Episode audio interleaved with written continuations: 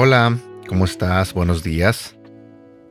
Antes de comenzar con este devocional, quiero pedirte una disculpa porque el día de ayer no pude grabar, no pude mandarte un devocional. La verdad es que estos últimos días, este, ah, con la medicina que estoy tomando, de repente me dan este ah, mareos y no sé por qué me dan ciertos dolorcitos en la nuca. Eh, ayer, de hecho, tenía este ese dolorcito. No sé si sea la medicina, no sé si sea el estrés, realmente no sé, pero ah, mi cabeza quería reventar y la verdad no me sentía bien para grabar. Así que por eso tomé la decisión de, de no mandar el devocional el día de ayer. Y bueno, ahorita en este momento tengo un poquito de como mareo.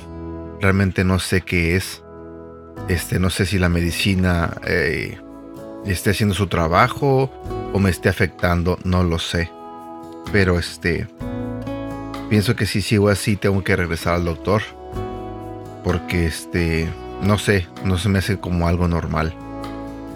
Pero bueno, aquí estoy nuevamente para compartir contigo otro nuevo devocional donde voy a continuar con la historia de este personaje de Ángela. Y el tema de hoy este, se titula Sin salida. La historia comienza así. La mente de Ángela recordó en un instante al hombre alto vestido con un traje negro. Se le apareció con la repentina claridad de que no había escapatoria, no para ella, Nunca la había habido, jamás la habría. Cada vez que lo había intentado, volvía a ser atrapada, peor que antes. La invadió una furia desesperada. Recordaba cada cosa que le habían hecho desde que era una niña en la choza de los muelles hasta ahora, en este cuarto. Las cosas nunca mejorarían. No podía esperar otra cosa de la vida. El mundo estaba lleno de duques y duquesas y magowans y hombres que venían a hacer fila al otro lado de su puerta. Siempre habría alguien que la esclavizaría y la usaría, alguien que sacaría provecho de su carne y de su sangre. Había una sola salida. La resignación, llevada al extremo, nos conduce a la desesperación. El soplo de la esperanza que Miguel Ocias le había ofrecido a Ángela estaba comenzando a parecer real Harta de su vida, se preguntaba si realmente podría comenzar de nuevo. Retomó el sueño de una casa pequeña en el campo, un lugar donde pudiera vivir sola, finalmente en paz. Impulsada por su sueño y cada vez más angustiada por su situación, se acercó a la duquesa para pedirle su oro. Pero cuando la conversación se volvió hostil y la duquesa envió a Mawowan tras ella, el peso de la resignación volvió a aplastarla. Nada cambiaría jamás y no tenía sentido intentarlo. La única opción era abandonar completamente la esperanza y permitir que Magowan la matara para finalmente poder escapar de su miseria. La desesperación llega cuando se va nuestra última gota de esperanza y no vemos una salida a nuestras circunstancias. A veces viene cuando estamos abrumados por el remordimiento de una mala decisión a veces viene como resultado de haber experimentado abuso, alguna mala acción contra nosotros o simplemente la suma de cosas pequeñas que nos agobian todos los días hasta que sentimos que no hay escapatoria. Si alguna vez ha luchado contra la depresión, los pensamientos suicidas o la ansiedad continua, sabe lo que es sentir que el último vestigio de luz se está esfumando y la está dejando sola en la oscuridad Tal vez ha estado luchando con eso durante mucho tiempo, pero ahora ya no tiene energía para resistir. Parece que lo único que puede hacer es darse por vencida. La Biblia no evade el tema de la desesperación ni de ninguna de las emociones más oscuras.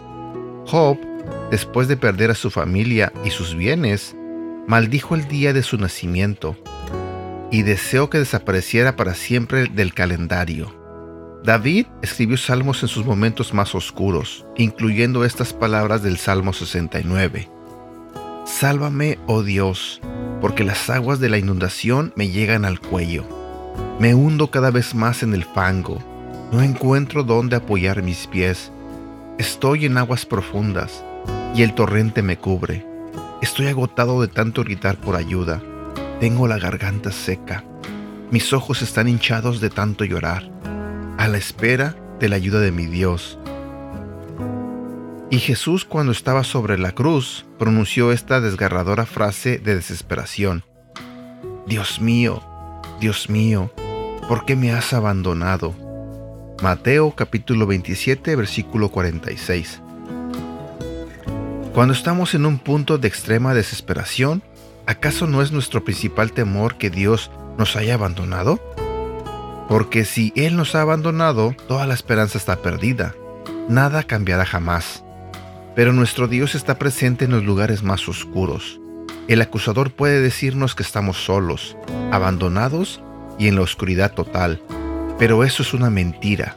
En nuestra absoluta desesperación podemos sentir que no hay salida.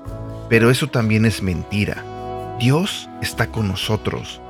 Y como Él está ahí, nunca estamos por completo en la oscuridad. Lo veamos o no, siempre hay un puntito de luz. El apóstol Juan describió a Jesús de esta manera. La palabra le dio vida a todo lo creado, y su vida trajo luz a todos. La luz brilla en la oscuridad y la oscuridad jamás podrá apagarla.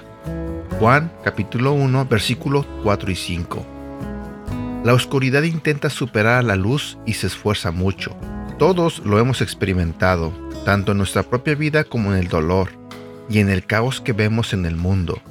Pero tenemos la garantía de Dios mismo de que la oscuridad no triunfará.